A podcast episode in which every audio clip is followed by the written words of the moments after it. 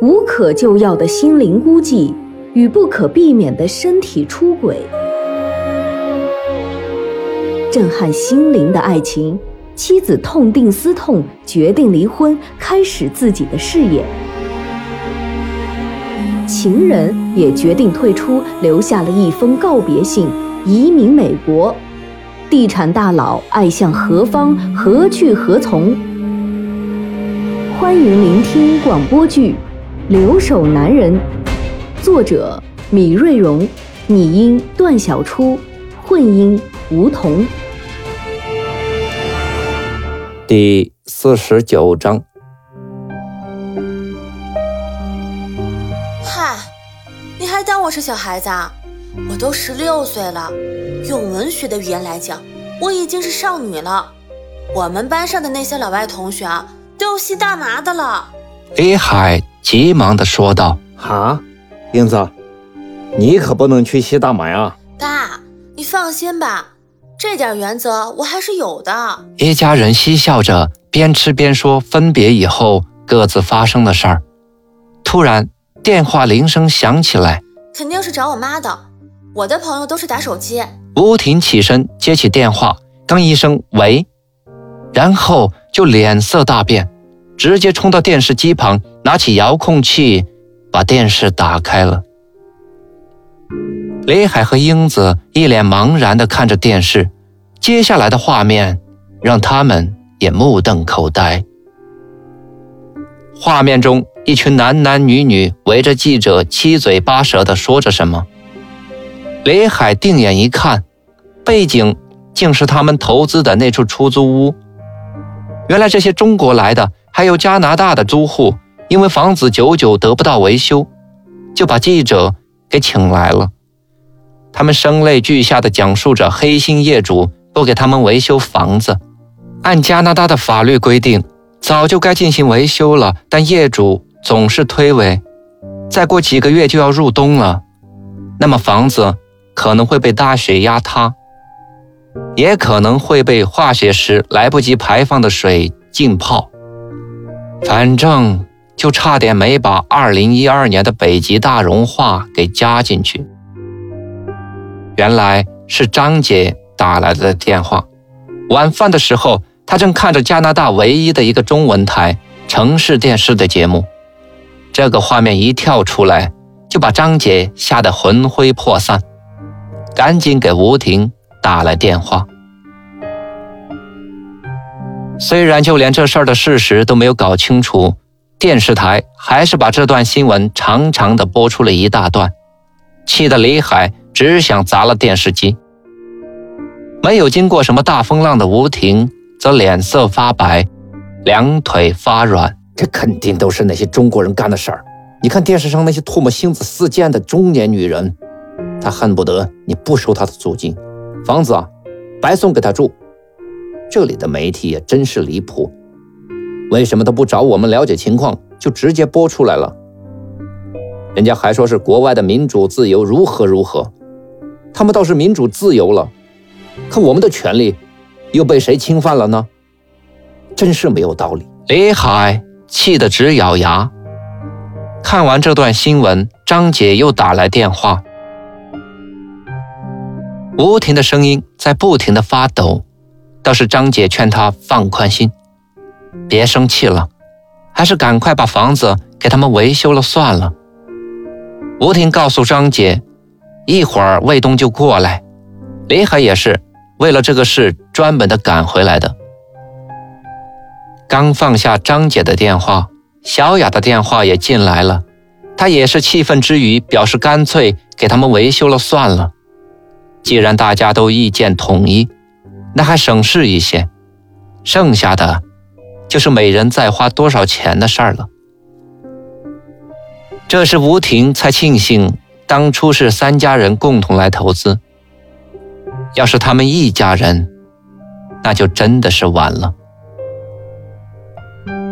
都很晚了，魏东才到，李海的脸上挂着不高兴的样子。魏东自知。这次的事儿做得相当的不好，但还不知道今晚电视新闻的事儿。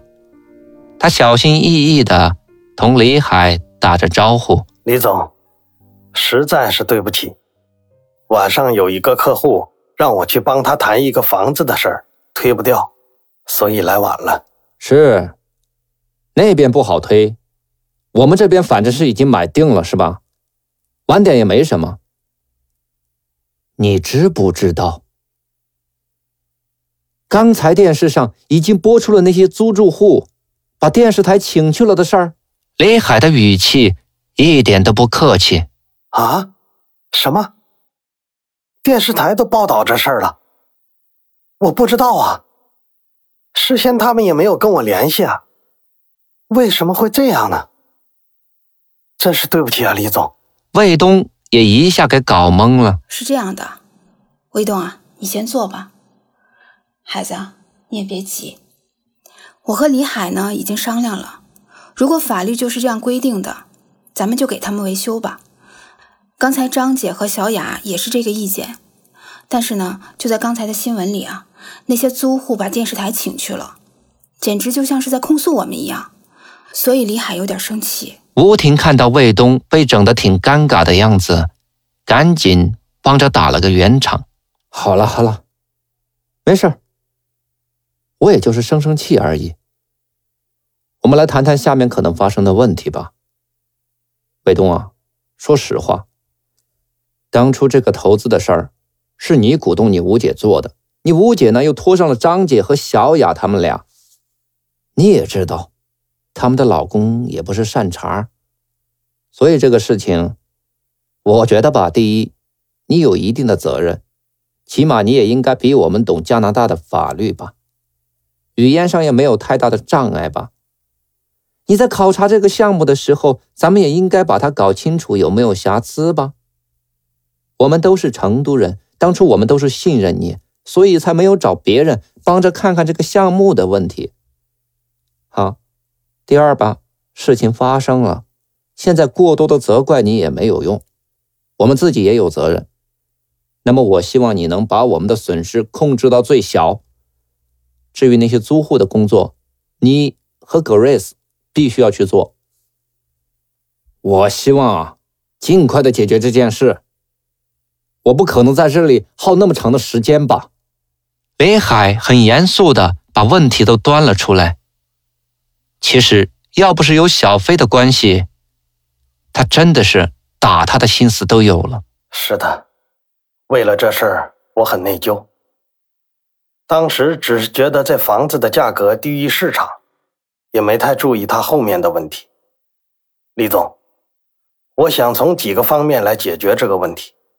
第一，我也给我们的主管汇报了，如果你们在装修的费用上还需要贷款，我们银行在现有的利率上再给你们下浮两个百分点。第二，前几天我的朋友介绍了一个刚从美国偷渡过来的叫。阿红的福建人，他是做装修的，他原来在美国也是打黑工的。我让他找几个他们福建的兄弟来搞这个装修，这样费用起码节约三分之一，那可是一笔不少的钱哦。第三，我已经和 Greens 说了，让他和住户谈提高租金的问题。打住！你还说提高租金的事儿？刚才电视里的那些人已经说了，说我们要提高租金，这是不合理的。你让 Grace 别想了，别把这些人的斗志再激发起来。林海听到魏东说起提价的事儿，就急了。不会的，我们是这样考虑的：如果我们能放弃一两个月的租金，慢慢的装修，那就可以挤走一大部分租客。因为他们不可能到外面去散租很长时间的房子，散租的价钱很贵，这样他们就不如去租其他的房子了。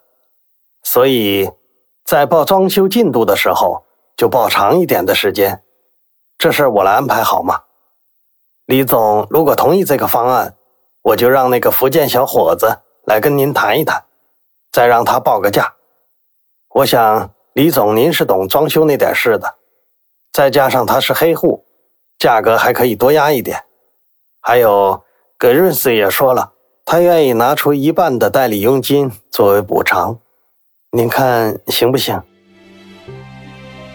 卫东一脸讨好的样子，唯独没有说他自己也要拿出一部分 Grace 分给他的佣金，因为他觉得这事儿说破了挺丢人的，更是怕吴婷小瞧他。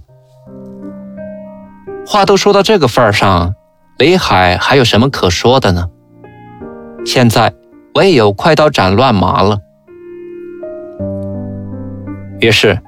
他们商量好，明天就让 Grace 去平息租户的情绪，答应尽快的开始装修。一期先对外墙改造，因为要封闭施工，所以必然影响到租户的采光。同时告诉租户做好二期入户改造的准备工作。租户可以选择外出过渡，等改造完了之后再搬回来，也可以选择退租。在 Grace 给租户们做工作的同时，卫东也马上约了那个叫阿红的福建偷渡客和李海见面。卫东看到问题已经有了结果，且李海心里不爽，便赶紧的起身告辞。卫东走后，李海还是沉着脸坐在沙发上。吴婷知道，他是觉得这次的事儿太冤，他不觉恨起自己来。好端端的投什么资吗？虽然李海没有说什么，但从他的表情中可以看得出来，他很是懊恼。自责的吴婷想给李海说点什么，走到跟前，看到李海头都没抬，便满了一杯刚斟满的茶放在李海面前，自己也没有说话，就坐在了沙发上。默默地看着电视，不知是时差还没有完全倒过来，还是本就是到了该休息的时间。李海的脑子混沌起来了，眼睛也打起了架。他站了起来，刚一起身，就看到身旁的吴婷，把他吓了一跳。原来长期习惯了一个人生活的他，竟然忘了。现在身在何处了？哼，吓我一跳！我刚才有点迷糊了，我先上楼洗洗睡了。哎呀，困得不行，你也早点睡吧。说完，李海先上楼去了。吴婷最后擦净茶几上的微尘，关掉客厅里所有的灯。借着楼梯拐弯处的灯光，赤着脚，轻轻地踏着柔软的地毯上楼。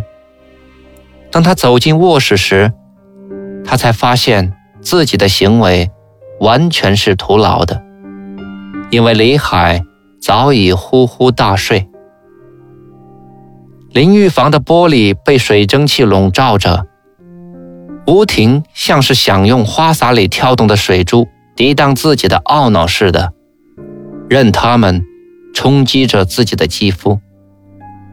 当他从淋浴房走出来时，已经是大汗淋漓。感谢聆听、关注、分享。本章播出完毕，敬请期待下一章节。